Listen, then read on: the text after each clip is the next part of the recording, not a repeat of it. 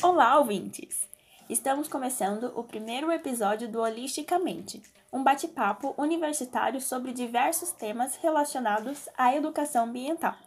Em cada episódio, trazemos contextos históricos e enriquecemos ainda mais a conversa ao entrevistar profissionais da área ambiental. Aproveitando que educação ambiental é uma temática holística, ou seja, que integra diversos aspectos, queremos construir um pensamento crítico ao considerar as conexões que existem entre o meio ambiente, a sociedade e a economia. E antes que eu esqueça de me apresentar, eu sou a Jéssica, graduanda 020 em Engenharia Ambiental pela FT da Unicamp, e estou aqui com o João. Oi, gente, tudo bom? Sou engenheiro ambiental, mesma turma da Jéssica. Com a Emily. E aí, pessoal, tudo bom? Eu também sou 020 de Engenharia Ambiental. E com a Marina. Oi, pessoal, eu sou Marina, estudante de Engenharia de Transportes do FT Unicamp. Olha, pessoal, já quero destacar que hoje, dia 3 de junho, Dia Nacional da Educação Ambiental, iniciaremos a mini temporada sobre saneamento com o objetivo de conectar a importância e os detalhes históricos tanto dessa data comemorativa quanto do saneamento básico aqui no Brasil. Além de falar também sobre o funcionamento de uma estação de tratamento de esgoto. Para isso, contaremos com a participação do professor e doutor Sandro Tonso e da Amanda Rodrigues, que é expert em tratamento de esgoto. Então chega mais, ouvinte, é como se todo mundo aqui estivesse numa mesa redonda e claro que você também está convidado para participar dessa conversa, para somar e multiplicar conhecimento com a gente.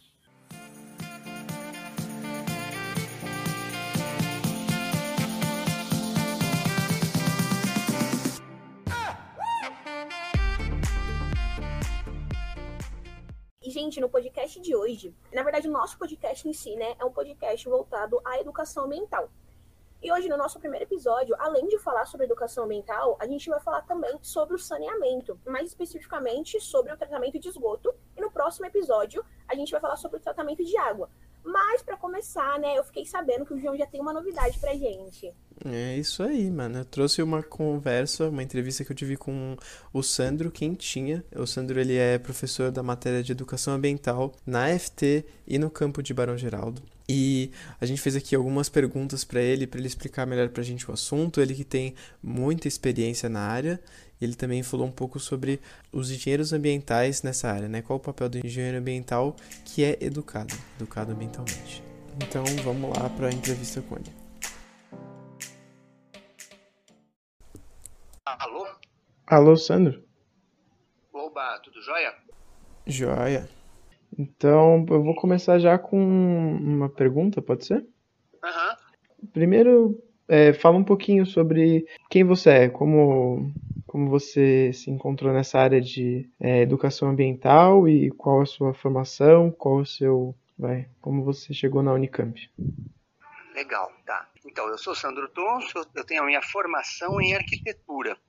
E, e já na minha formação eu tive uma, uma, uma formação, vamos dizer, né, uma parte da formação da questão ambiental. Tinha uma, uma forte área da questão ambiental dentro da arquitetura. E aí eu já gostei. Desde o início eu gosto muito da questão ambiental, da questão ambiental urbana. Isso apareceu muito para mim. Aí eu tive uma experiência fora do Brasil, de três anos, em recuperação de áreas degradadas, de impactos ambientais, que eu gostei muito como arquiteto mesmo. Ah, no Brasil, no Brasil, é, 91, é, me ofereceram trabalhar, continuar como pesquisa de mestrado e doutorado, e eu fui me interessando para essa área de educação, de ação universidade-sociedade, de extensão, então, comecei a gostar muito disso e estudar isso. Comecei a trabalhar em projetos educativos no Museu Dinâmico de Ciências, em Campinas. E em 98 apareceu um concurso no antigo CESET, e agora é a Faculdade de Tecnologia, exatamente para essa área de educação ambiental. Era um concurso uma vaga num curso novo que estava surgindo, tecnologia em saneamento ambiental, e tinha disciplina de educação ambiental. Aí foi isso, comecei em agosto de 98 e tô, tô aqui Ah, é que cortou a última parte de, do seu áudio, mas então você está desde 98 com essa matéria de educação ambiental na Unicamp, é isso? Isso, exatamente. E, e aí, no meio desse, desse percurso todo, eu acabei trabalhando como consultor no Ministério do Meio Ambiente e no Ministério da Educação, nessa área de educação ambiental, formação uhum. de educadores ambientais e políticas públicas de educação ambiental. Há desde 98 que eu estou na, na antiga, no antigo CESET, né, ou na FT. Ah, entendi. E se você fosse explicar para uma pessoa que nunca ouviu falar antes de engenharia, é, desculpa, de educação ambiental, o que, que você falaria para ela assim rapidamente? O uhum. que, que é? Qual o objetivo? É, é, rapidamente, para quem nunca ouviu falar, é. é difícil, né? O bom é que todo mundo já ouviu falar alguma coisa. Às vezes bom e mal também, porque as pessoas ouviram falar de outras educações ambientais. Mas eu responderia que educação ambiental é um processo de enfrentamento das questões socioambientais que se difere da gestão ambiental. É um processo que procura fazer a, a transformação de pessoas, que as pessoas mudem a sua forma de ver a questão ambiental ou socioambiental, que eu gosto de falar. Então é isso, é um processo de transformação de pessoas que elas compreendam a importância das questões socioambientais e consigam se posicionar, consigam agir, é, fazer ações que vão na direção da sustentabilidade integral da, das sociedades. Tá é um processo que envolve pessoas. Uhum. Não é gestão, não é legislação, não é mudança de, de filtros, não é coleta seletiva, é um processo de transformação de pessoas.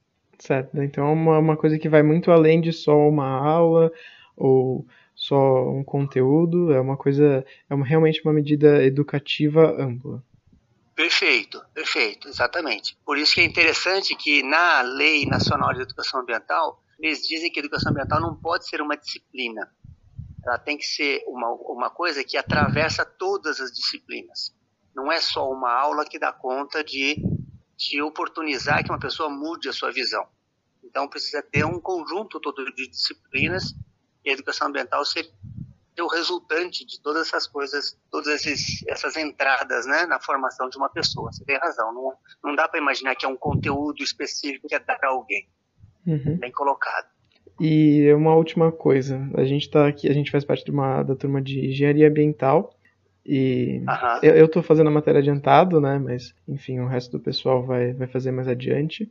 Mas a minha pergunta é, é a seguinte: o que, que você tem, que você teria a dizer para uma turma de engenharia ambiental que está entrando agora na faculdade, fazendo seus primeiros anos e como que, você como que você acha que eles devem usar a educação ambiental que você você ensina, que você ajuda a gente a pensar diferente? Como vocês acham que como você acha que os engenheiros devem usar esse conceito? É uma, uma boa pergunta. Acho que eu nunca tinha me, me, me colocado essa pergunta tão objetivamente. Mas acho que eu gostaria que os engenheiros se percebessem para além de serem técnicos, que eles se percebessem como, como cidadãos e, e, principalmente como se percebessem como educadores, ou seja, pessoas que têm o que ensinar para as pessoas, têm o que fazer as pessoas se comprometerem com uma sociedade mais justa, mais sustentável através da engenharia, né? Eu, uhum. eu não quero que os engenheiros deixem de ser muito bons e tenham uma competência uh, específica que é só de vocês, né? E, junto com isso, eu gostaria que os engenheiros percebessem a dimensão educadora que eles podem ter. Ao, ao tomar uma decisão, ao construir alguma coisa, que fizessem isso com o sentido de resolver um problema, mas também de transformar as pessoas que vão se beneficiar desse, dessa solução dada, né? Eu acho que a principal coisa é essa, é buscar formação, porque os cursos de engenharia não dão essa formação, buscar uma formação para que eles se entendessem como transformadores da sociedade e não só resolvedores de problemas. Acho que é isso. É, porque muito do, do que o curso de engenharia é, é um curso muito tradicional, né? Então ele acaba ficando muito imóvel no tempo, né? E o que dá a impressão é que o engenheiro é uma uhum. pessoa extremamente técnica, que vai fazer né, a solução que é mais eficiente e é, vai fazer, vai agir, vai agir de uma maneira extremamente racional e enfim, acho que o que você falou é, é realmente importante para a gente ter uma visão mais, mais ampla da situação, que não é só uma coisa realmente técnica, né? Isso, isso. Mas eu, eu acho que a formação que está acontecendo na FT, acho que você sabe, quem está me escutando sabe que eu sou sempre muito crítico, né? É, mas a, a, na verdade eu, eu sou muito contente, muito satisfeito com a formação que a gente dá. Dá sempre para melhorar, mas frente a outras formações, a que nós oferecemos é muito boa, porque traz não só na minha disciplina, porque a minha é uma só, mas tem outros professores que trazem essa dimensão política, essa dimensão social, essa dimensão do compromisso com a sociedade e já traz. Então, nossos engenheiros, isso a gente vê para os TCCs que saem, são muito interessantes, porque são pessoas que a gente vê que estão comprometidas mesmo com a transformação da sociedade. Eu acho muito bom isso. É, eu sou realmente uma testemunha disso aí, porque eu fiz é, um ano e meio de engenharia ambiental na escola politécnica e assim, você, eu posso dizer que é um curso totalmente diferente, uh, é orientado para uma direção totalmente diferente e o curso realmente é, é assim muito técnico, muito congelado, né? A, a Poli é basicamente a mesma instituição desde que ela nasceu, né? Eles ensinam as mesmas coisas. faz, faz mais de 100 anos. Exatamente. Bom, uh, minhas perguntas... Que legal, que legal. Eu não sabia que você se tinha largado a Poli. É, Temos tem... algo em comum, né? É, tem um histórico aí. Muito bom. Obrigadão, Sandro. Imagina, até mais. Então, Tchau, João. Depois dessa entrevista, pessoal, é, o Sandro explicou pra gente o ponto de vista dele, de muitos anos de estudo, sobre a opinião dele sobre o que é educação ambiental. Mas e se a gente pesquisar objetivamente, jogar no Google, o que é educação ambiental, né? O que, que a gente teria? Daqui da definição do Wikipedia a gente tem: educação ambiental é um processo de educação responsável por formar indivíduos preocupados com problemas ambientais e que busquem a conservação e preservação dos recursos naturais e a sustentabilidade, considerando a temática de forma holística. Olá, nosso podcast. Ou seja, abordando os aspectos econômicos, sociais, políticos, ecológicos e éticos. Então, pessoal, a definição do Wikipedia ela até que está bem concisa, ela até que está bem completa, né? Ela não vai para aquela direção é, original e meio fechada de que educação ambiental é só sobre é, os R's lá, reduzir, reutilizar e reciclar, né? É uma coisa muito mais ampla que passa, que tem temáticas econômicas, temáticas sociais, políticas, éticas, ecológicas. É uma coisa que vai muito além. É uma coisa que deve abordar é, a comunidade num, num, local, deve abordar um país inteiro. É uma coisa é, completa. É uma coisa que realmente como o nosso próprio nome do podcast diz, é uma visão holística. Você tem que olhar para tudo, né? E isso tudo, claro, levando em conta a preservação dos recursos naturais e a sustentabilidade, né? Porque esse é o objetivo final, né? Mas esse, objetivo final a gente não se chega lá só só reduzindo, só com os R's, né? A gente chega com uma visão de comunidade, com a participação livre, com a convivência entre as pessoas, né? Então é um processo realmente coletivo. Nossa, João, você trouxe uma, uma coisa muito bacana, né? Que o Rei Gota também fala em uma de suas obras, que é uma questão de a gente ter uma educação ambiental com uma perspectiva um pouco mais crítica, sabe? É, como posso dizer? Para ser uma educação ambiental mais política, o que se relaciona também com o conceito de do Paulo Freire, do Paulo Freire, né, com o conceito de educação que ele fala, né? Que para a gente não, não existe uma educação apolítica, ou seja, uma educação que não leva em consideração a realidade, as coisas que, que aquelas pessoas estão vivendo naquele momento. E quando a gente tem essa educação ambiental que é política, né, que leva em consideração aquilo que as pessoas estão vivendo no momento, a gente caminha a passos largos para o um maior desenvolvimento da, daquela comunidade, daquelas pessoas que estão ali pensando criticamente e para melhorar a vida delas de uma forma ambientalmente falando, sabe? Uma questão de melhora de vida, de saber os direitos delas, de saberem que, por exemplo, ter um, um, esgoto tratado é um dever do Estado e é direito dela, e ela correr atrás daquilo de alguma forma. É, e além disso, ele aborda também que a educação ambiental ela está totalmente ligada à, à exerção da cidadania, a você ter liberdade, ter uma autonomia dos cidadãos para intervir por melhores condições de vida, seja na sua comunidade, seja dentro das suas casas, e essas melhores condições de vida que já deveriam ser dadas pelo Estado para nós, né, para eles, para aquelas pessoas que precisam. Cara, eu sinceramente acho massa relacionar a educação ambiental com o pensamento pedagógico do Paulo Freire. Sério, porque realmente, educação transforma pessoas e pessoas transformam o mundo. Agora, pensando no contexto histórico da educação ambiental, qual seria o início desse processo que forma pessoas preocupadas com o, os problemas ambientais? O legal é que, além da preocupação, essa formação também tem esse cuidado de abordar a transformação, é, a ação para que as pessoas sejam protagonistas da, da mudança de forma sustentável, pensando de forma holística. Bom, o início da educação ambiental em âmbito mundial foi marcado pela Conferência de Estocolmo.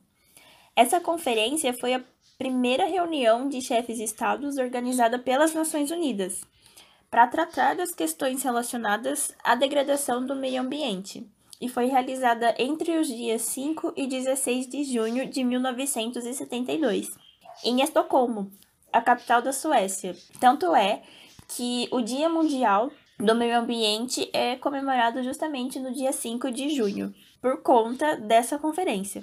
Além disso, essa conferência é reconhecida mundialmente como um marco porque foi por ela que começou a pensar em tentativas de melhorar as relações da humanidade com o meio ambiente. Porque até o início da década de 1970, veja que contraditório.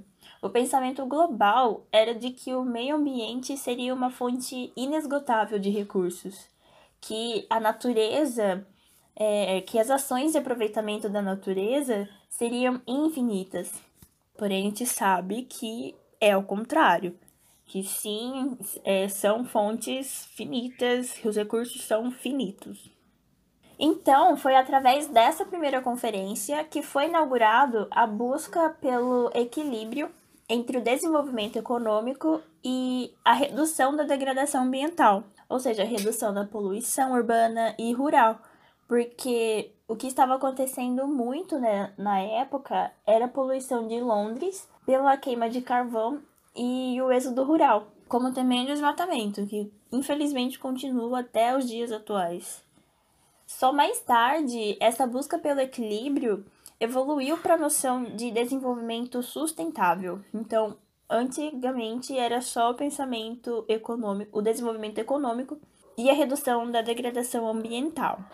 Ah, em decorrência da necessidade de promover a conservação ambiental, a ONU, no mesmo ano da Conferência de Estocolmo, em 1972, criou o Programa das Nações Unidas para o Meio Ambiente, o PNUMA, que passou a ser autoridade global nesse assunto.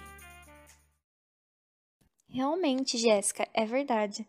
Se refletirmos ainda sobre o ano de 1972, eu, o que eu tenho a dizer principalmente é sobre a Conferência de Estocolmo, que para mim foi o ponto de partida para acelerar o caminho das ideias sobre educação ambiental, já que foi numa escala global. Com a criação do PNUMA ainda, ficou claro o interesse da ONU em começar a desenvolver um plano mais ecológico dentro da sociedade. E a partir dessa conferência foram realizados outras, outros encontros nacionais, regionais e internacionais que deram destaque principalmente para a Conferência de Belgrado, onde foi lançada a Carta de Belgrado, com destaque principalmente por conter os princípios e orientações para o início desse Programa Internacional de Educação Ambiental. Então, nessa reunião foi levado em consideração duas metas muito importantes a serem cumpridas. Dentre elas estavam esclarecer os conceitos básicos como a qualidade de vida e a felicidade humana, tendo em vistas as características de cada cultura dentro de uma sociedade. Porque a compreensão dessas culturas ajuda a identificar o desenvolvimento social desses indivíduos e como esse desenvolvimento afeta o meio ambiente. Então, compreendendo essa ideia de comportamento dentro da sociedade, fica mais fácil planejar um desenvolvimento ambiental mais positivo. Mas a conferência que não pode ficar de fora do nosso podcast, do nosso comentário aqui, é a conferência de TBC, ela foi organizada pela Unesco em conjunto com a PNUMA e ela foi a mais importante pelo meu ponto de vista. Ah, porque simplesmente eles formularam 41 tópicos sobre como esse desenvolvimento ambiental tinha que ser posto em prática, tinha que ser posto em xeque.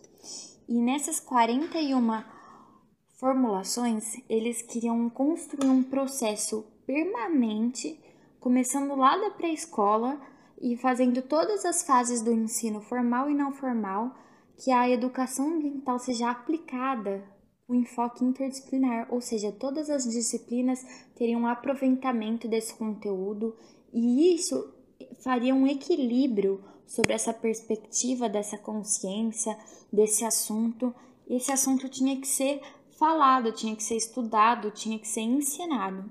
E além disso, eles colocaram como tópico examinar as principais questões ambientais de todos os pontos de vista, sendo regional, nacional e internacional. Ou seja, as preocupações ambientais tinham que ser de maneira global, eram de responsabilidade de todos os países e tinha que ser e tem que ser feita em cooperação para prevenir e resolver os problemas ambientais gerados pelo desenvolvimento e crescimento humano de maneira explícita, em que todos os países e todos os indivíduos dentro da sociedade ajudassem a descobrir os sintomas e as causas reais desses problemas. Então, de fato, deixa claro que a educação ambiental deve se considerar não só uma fauna e uma flora, não só um ambiente, mas incluir aspectos sociais, aspectos econômicos, tecnológicos, culturais e éticos dentro de uma sociedade. Por isso que essa conferência particularmente é a que mais mais é importante para mim. Além do mais, ela foi endossada por mais de 150 países. Porém, infelizmente, o Brasil não participou com caráter oficial. Sim, Marina, acredito que o Brasil teve maior participação 20 anos depois da Conferência de Estocolmo, quando aconteceu a Eco 92, na cidade do Rio de Janeiro. A Eco 92, que também é chamada de Rio 92, foi outra conferência organizada pelas Nações Unidas, em 1992, onde mais países, se não me engano foram 178 dessa vez, reconheceram a importância do conceito de desenvolvimento sustentável e começaram a moldar as ações com o objetivo de promover o, o, meio ambiente e também reconhecer que é essencial ter responsabilidade tanto pela preservação do meio ambiente quanto pela construção de um convívio equilibrado com o planeta e também pela criação de práticas sustentáveis. Um autor que eu gostaria de destacar aqui é o Genebaldo Freire Dias.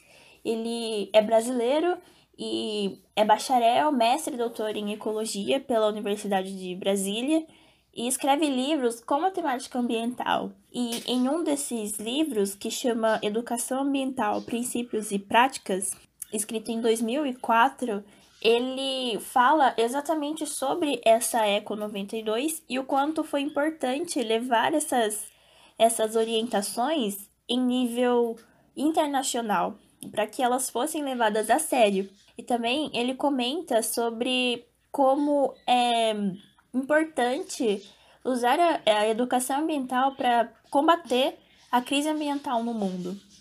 E por, e por mencionar o Brasil e educação ambiental, existe também o Dia Nacional da Educação Ambiental, que é comemorada hoje, 3 de junho. A data foi instruída através da Lei 12.633, de 2012, pela ex-presidente Dilma Rousseff, com o, o intuito de lembrar a necessidade de fortalecimento de políticas e práticas educativas para a conservação socioambiental e a construção de sociedades sustentáveis.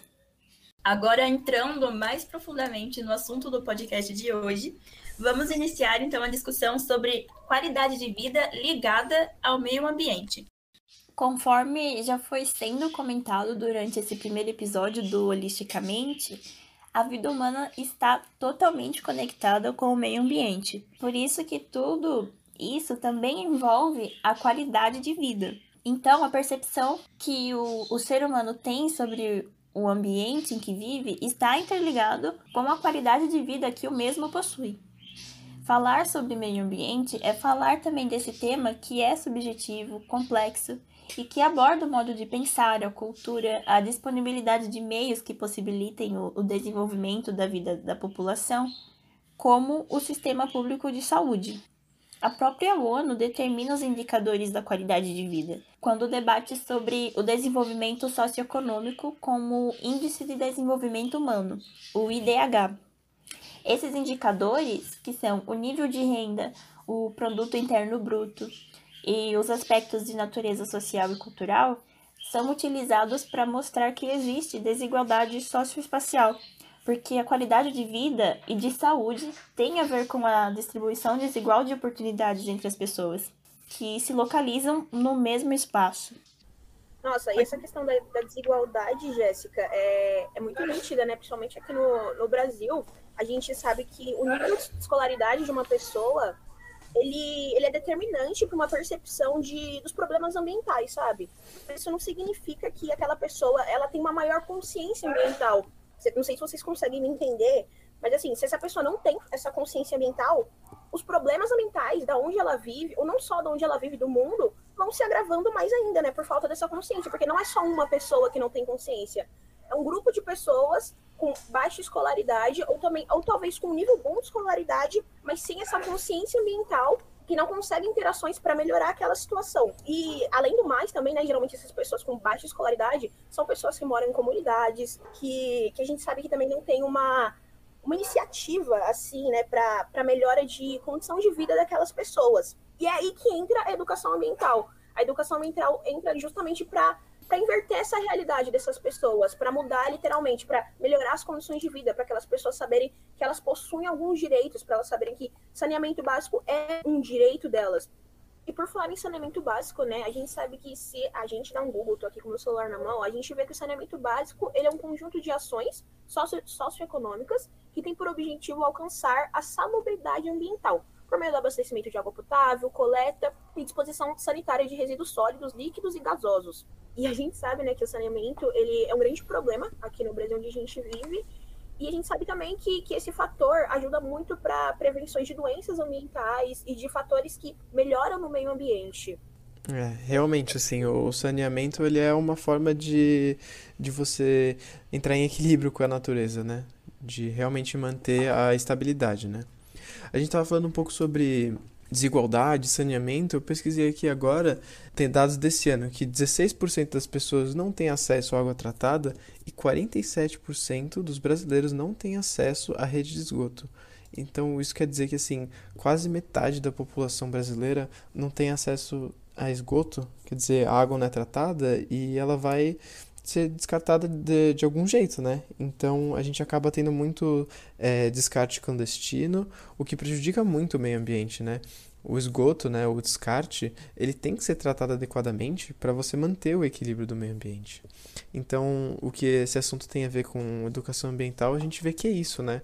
Por exemplo, o, a falta de acesso ou a falta de noção do descarte correto leva a um problema ambiental, né?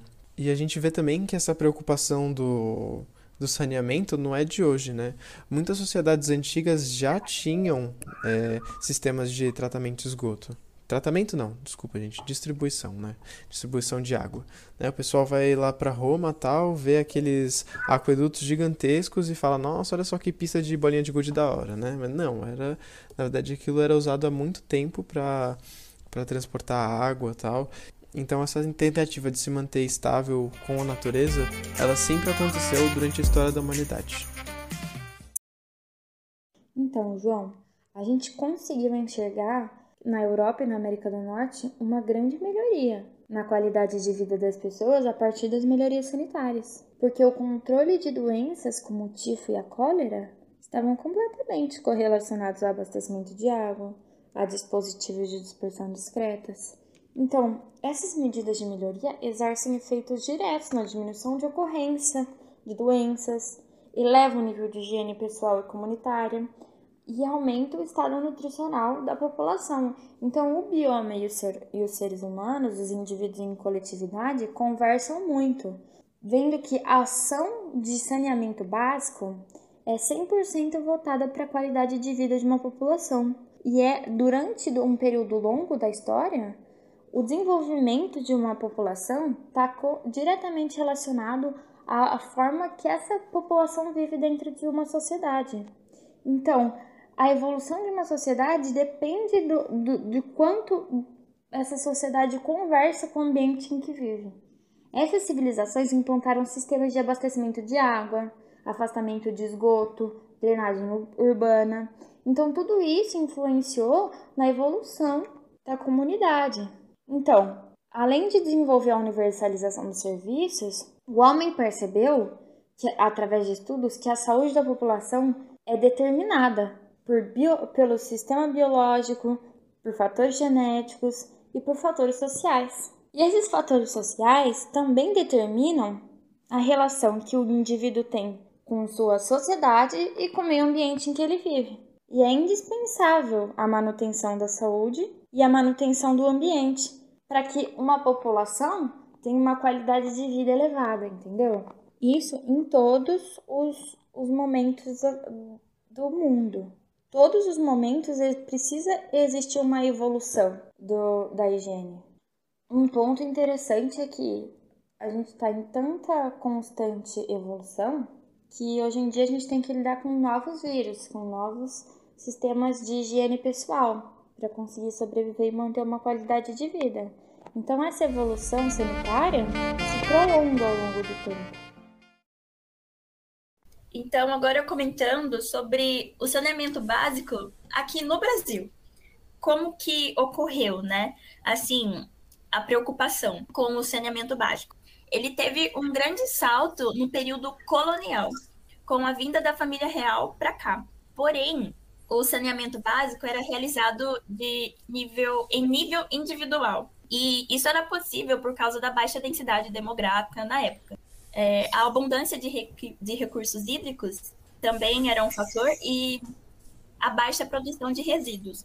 Mas, como a grande maioria da população não tinha acesso a esses benefícios, o que acabava caracterizando uma condição sanitária precária, o que colocava toda a população em risco de epidemias. Uma curiosidade é o que a Vilma Marina Cavinato, que foi autora de vários livros paradidáticos sobre saneamento e meio ambiente, que são né, voltados para a educação ambiental, que destaca, que explica, no caso, como a família real adotou práticas europeias é, em relação ao saneamento aqui no Brasil. Então, ela diz que foram criadas leis que fiscalizavam os portos e evitavam a entrada de navios com pessoas doentes. E o Brasil foi um dos primeiros países do mundo a implantar a rede de coleta para é, o escoamento de água da chuva, o que acaba sendo interessante. Mas o sistema só foi instalado no Rio de Janeiro e atendia a área da cidade onde se instalava é, a aristocracia. Então, somente a nobreza tinha acesso a, a esse tipo de, de saneamento. Hoje em dia, a participação da população brasileira nas questões relacionadas ao saneamento, pela lei número 11.445 de 2017. E essa lei estabelece as diretrizes da política nacional de saneamento básico, e essa política é, garante o controle social nos processos, nos processos de formulação de políticas relacionadas aos serviços públicos, determina também que o saneamento básico contemple serviços, infra infraestruturas e instalações operacionais de abastecimento de água potável. Também esgotamento sanitário, limpeza urbana e manejo de resíduos sólidos, além de drenagem e manejo de águas pluviais urbanas. Bom, Jéssica, pelo que você falou aqui, eu dei uma olhada no Ministério da Saúde e eles têm algumas diretrizes e princípios para nortear o acesso universal ao tratamento da água. A gente vê aqui que o primeiro já começa com universalidade, né? Que é o abastecimento de água potável, esgoto, manejo de resíduos, resíduos e manejo de águas pluviais para abranger toda a população, né? Que é o que fala, que é o princípio de de acesso universal. Equidade também, que é para ter equivalência em todos os serviços, né? Tudo tem que ser igual devido às suas proporções. Tem também a integralidade, que define que As ações devem contemplar também abastecimento de água, esgoto, limpeza pública, drenagem pluvial e controle de vetores, né? Aí no caso, vetores são o, transmissores de doenças, né? Que é muito importante você usar o saneamento para combater a transmissão dessas doenças, né? Tem também o ponto da participação e controle social, porque também não é uma ação é, pontual do, de uma empresa ou do governo que vai fazer isso funcionar, tem que ter o, a participação da comunidade, a in, intersetorialidade, né, que integra aí várias áreas também do conhecimento, né, desenvolvimento urbano, área ambiental e recursos hídricos, né, porque uh, o saneamento também não é uma coisa só de uma área, tem que ter várias áreas envolvidas, né, para o serviço dar certo. Tem a qualidade do serviço também. Não adianta você é, dar acesso de esgoto para todo mundo, só que o serviço é ruim. E ele tem que ser acessível, né? O último ponto é o do acesso. As tarifas, o que se cobra disso, tem que ser é, compatível com o, o que as pessoas ganham ou o que, que é a realidade é, socioeconômica naquela área. E saindo agora desse termo geral, entrando um pouco mais específico, né, em, em, tratamento de esgoto, gente, olha o privilégio desse primeiro episódio. A gente vai ter uma entrevista agora com a engenheira ambiental, que é especializada em tratamento de esgotos. Tudo bom, Amanda? Oi, gente, tudo bem? Muito obrigada pelo convite. É um prazer estar aqui conversando com vocês, tentando passar um pouco de conhecimento. Espero que seja muito produtivo. Muito obrigada mesmo pelo convite. É, Amanda, para começar então, você podia falar um pouco para a gente, dar um, panorama geral da situação do esgoto sanitário aqui no Brasil? Claro, com certeza. É, a situação não é muito boa, né? O João, eu vi que ele já deu aí uma introduzida no assunto.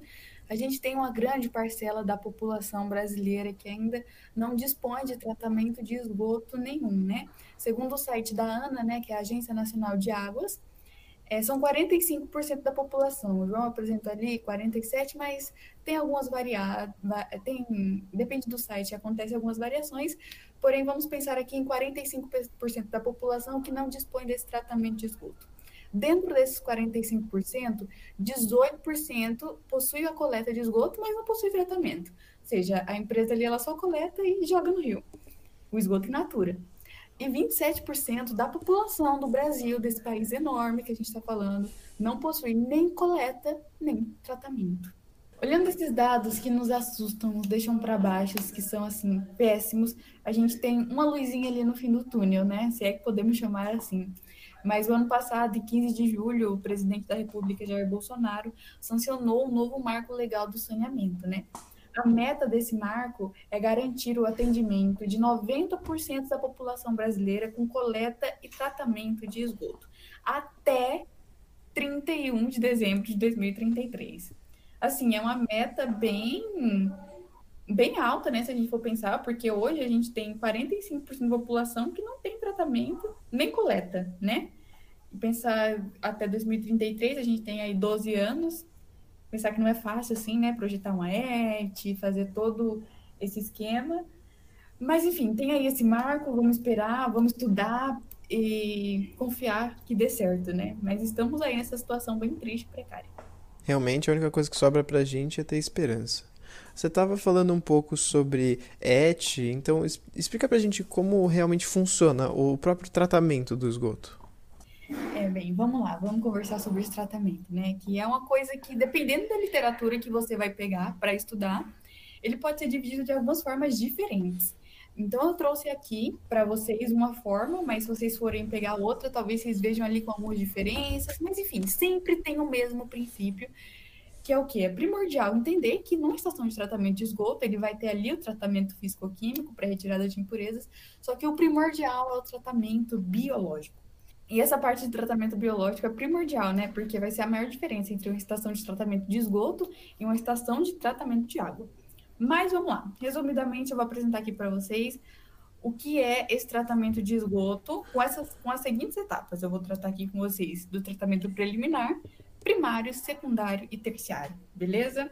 Então, vamos lá. O tratamento preliminar, ele vai ser composto por quê?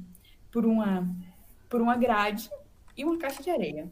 Essa grade é uma grade mesmo, né, que tem ali na entrada da ET, quando o esgoto entra, que vai reter esses materiais grosseiros, porque a gente chega de tudo no rede, de tudo que você imaginar, né? As pessoas às vezes esquecem que tem lixo e fica jogando lixo na privada, enfim, na pia. Então, chega de tudo na ET, né? Então, tem essa grade aí para retirar esses materiais grosseiros, esses materiais maiores. E aí, depois que o, o, o esgoto passa por essa etapa, ele vai para uma caixa de areia, que vai acontecer a decantação da areia que existe nesse esgoto. Por que, que existe areia no esgoto? Porque a gente pensa no bueiro, por exemplo, que tem na rua. Se a gente está falando de uma região que não é asfaltada, vai entrar muito areia ali, né? Conforme os carros e as pessoas passam. Até onde tem asfalto também pode acontecer essa entrada de areia. Então tem essa caixa de areia para ter essa, essa, essa para que essa areia decante, né? E a gente retire ela logo no começo. Aqui a gente já começa a falar de lodo, só que é, e o que, que é lodo na verdade, né? Vamos lá. O lodo é o material decantado que vai sair dessa estação. Então, esse lodo que a gente está tratando aqui no começo, na caixa de areia, vai ser um, um, lodo inorgânico, né? Por quê? Porque vai ser areia, né? Óbvio que vai decantar um pouco de matéria orgânica, porque o esgoto é cheio de matéria orgânica, né? E micro-organismos, mas a caixa de areia vai ser majoritariamente areia. Então, ele vai ser ali um lodo inorgânico ali no começo. Aí, beleza, passou por esse gradeamento, por essa caixa de areia, a gente vai para o nosso tratamento primário, que vai ser composto pelo decantador primário, que vai remover os sólidos em suspensão, sedimentáveis, materiais flutuantes e parte da matéria orgânica que também está ali em decantação. Mas essa é só uma partezinha, porque a gente já já entra nessa matéria orgânica, né? É, vai ser um processo físico-químico ali de decantação. Às vezes pode ser adicionado algum alguma substância para decantar, mas é isso, vai ser a primeira decantação, que ali já vai começar a sair o lodo mais orgânico, né? Porque, óbvio, já está começando a tirar a matéria orgânica. Então, já vai ser um lodo mais orgânico. Aí, agora a gente vai para o tratamento secundário, que é o tratamento principal, é a magia da ET, que é o tratamento biológico. É, esse tratamento biológico ele vai remover a matéria orgânica solúvel e a matéria orgânica em suspensão que não foi removida no tratamento primário. É, esse tratamento secundário ele é composto por um tanque de aeração, que também pode, chamar de, também pode ser chamado de reator, e por decantadores secundários. Então vamos ver como que vai funcionar aí. Quando esse esgoto entra nesse reator, é, é, ligado um sistema de aeração que pode estar no fundo né, desse tanque, enfim, pode ter várias formas de aerar, mas é ligado esse sistema de aeração. E para que, que ele é ligado? Para adicionar mais oxigênio na água e suspender um lodo ativado que já existe ali naquele, naquele reator. Então, vamos explicar aqui alguns conceitos, né? O de lodo ativado. O que é isso? São os micro-organismos que vão decompor esse esgoto. Chega micro-organismo no esgoto, mas também já tem micro-organismo ali no tanque de aeração para decompor esse esgoto mais rapidamente. E adiciona oxigênio por quê? Para eles terem mais fonte ali de, de nutrientes dele mesmo, de nutrientes não, perdão, para eles terem mais fonte do, do combustível dele, vamos pensar assim, para eles fazerem essa decomposição. Então, você adiciona mais O2, adiciona mais microorganismo para conseguir decompor esse esgoto de uma forma de uma forma mais rápida. E aqui que é, a, que é a parte legal do tratamento de esgoto, né? Porque são os micro-organismos que vão decompor e que vão tratar efetivamente esse esgoto. É como se a gente assinasse as carteiras de trabalho do micro-organismo e eles estão trabalhando para a gente, eles estão decompondo o esgoto, eles estão tratando esse, gosto, esse esgoto, né?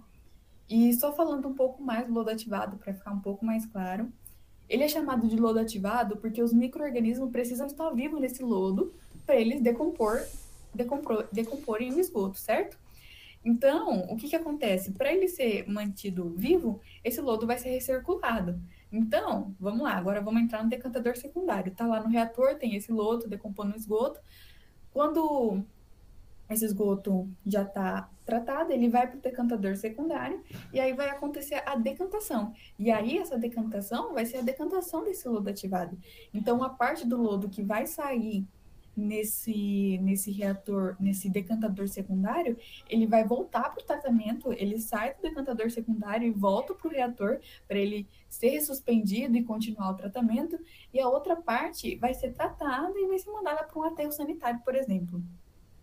E aqui é importante falar que esse tratamento de lodo, ele é bem, bem caro, é uma das partes mais caras da, da estação de tratamento de esgoto, porque ele tem que ser tratado muito bem para ser enviado a um aterro sanitário, né? Então, é uma parte bem carinha. Então, só resumindo tudo, que é bastante informação, o que, que acontece depois do decantador primário? Ele vai para esse reator, o lodo é ressuspendido, tem adição de O2 e já tem microorganismo no esgoto que entrou, vai decompor a matéria orgânica, esse esgoto sai do reator, vai para o decantador secundário, decanta, uma parte desse lodo que vai decantar nesse decantador secundário volta para o tratamento e a outra parte vai ser tratada. E aí, beleza, né? Acabou o decantador secundário. O que sai desse decantador já está tratado, né? Basicamente, já já está livre de matéria orgânica, vai ter uma porcentagem ali bem pequena de matéria orgânica, mas ainda vai ter um pouco, né? Porque por ser um tratamento biológico, ele não é um tratamento 100% eficiente, né? É biológico, então tem ali aquelas porcentagens que não são tão eficientes. Mas ele já está bom, vamos pensar assim. Aí tem um tratamento terciário que vai ser a desinfecção desse efluente que vai sair do decantador para aí sim ele ser jogado no rio. E aqui a gente tem que ter muita atenção, porque se a gente usa cloro, como ainda tem matéria orgânica, se a gente usar cloro, o cloro com a matéria orgânica vai resultar em orgânulos clorados, que são substâncias que são muito danosas à saúde humana. Então, tem que ter muito cuidado quando você vai desinfectar o esgoto com cloro, né? Ele é mais feito com radiação ultravioleta. Mas também a gente tem que pensar que o, o, Brasil é uma situação muito precária. Então, quando tem uma ET, não é toda ET que tem um tratamento terciário, tá? Assim que ele já sai do tratamento secundário, às vezes ele já é lançado no corpo hídrico, né? Já não tem muito tratamento, e às vezes o que tem já não é lá aquelas coisas. Mas a gente tem essas etapas aí, em suma, do tratamento, né? De uma forma um pouco mais resumida. Gravem sempre que no tratamento de esgoto, a forma predominante e que faz tudo acontecer é a parte biológica, são os micro-organismos que tratam o nosso esgoto. E isso eu acho incrível. Não, realmente incrível. É tanta informação que minha cabeça já está explodindo aqui. Mas você falou bastante do tratamento, mas a gente eh, você falou do dado que, né, 45% das pessoas não têm acesso a esse tratamento. Então, o que, que acontece com o esgoto que não é tratado? Ele é jogado direto no rio e daí se ele é jogado no rio, como que fica a situação dos rios? É, fica bem ruim, né? Tipo, a situação não é boa, né? Esse esgoto que não é tratado, ele vai direto pro rio, in natura, do jeito que ele sai da sua casa, ele vai pro rio. E isso é um prejuízo enorme, né? A gente vê as consequências hoje no Brasil, por exemplo, a gente tem 83 mil quilômetros de rio que não pode mais ter nem a água captada para o tratamento, ou seja, não existe um tratamento para essa água, de tão estragada que ela já está, de tanto esgoto que ela foi jogada, acabou. 83 mil quilômetros de rio já não servem para abastecer mais a população. E 27 mil quilômetros de rios é, requerem tratamento avançadíssimos para que depois essa água possa ser distribuída para a população. Então a gente vê que as consequências são absurdas. Sem contar, né, que esse esgoto lançado in natura em rios é um vetor de doença absurdo, né? Esse esgoto assim em céu aberto para as pessoas é o que faz a gente ainda ter doenças que são de veiculação hídrica, né? Podia ser uma coisa que já estaria erradicada por tratamentos, por níveis de tecnologias que a gente pode ter hoje em dia. Infelizmente a gente está atrás. Então, esse não ter esse tratamento, nem essa coleta de esgoto, é algo assim muito prejudicial em todos os níveis da sociedade. E educação ambiental entra muito nisso, para a população se conscientizar, né? Então, achei muito legal mesmo essa ideia do podcast de vocês. Parabenizo, enfim, é isso. Uau! Então, Amanda, é, eu queria agradecer, né, pela sua participação, pela, por essas informações esclarecedoras, né, que você trouxe pra gente. E assim, obrigada novamente por ter aceitado o nosso convite por vir aqui participar e trazer esse tanto de informação grandiosa pra gente. Que isso, gente. Eu que agradeço por propagar as informações para ver se a gente consegue, em 2033, alcançar esses 90%, né? Muito obrigada e boa sorte a todos nós. Galera, nosso tempo tá chegando ao fim e espero que depois de ouvir esse primeiro episódio do Holisticamente, cada um possa refletir que educação ambiental não é apenas falar de reciclagem. Educação ambiental é ter um pensamento crítico e falar sobre a urgência de se discutir e adotar mudanças que tenham um menor impacto no meio ambiente. É sempre importante lembrar que a vida urbana não está desconectada da natureza. Todas as nossas ações têm impactos e afetam todas as formas de vida na Terra. Então, hashtag somos responsáveis e um feliz dia da educação ambiental. Até mais!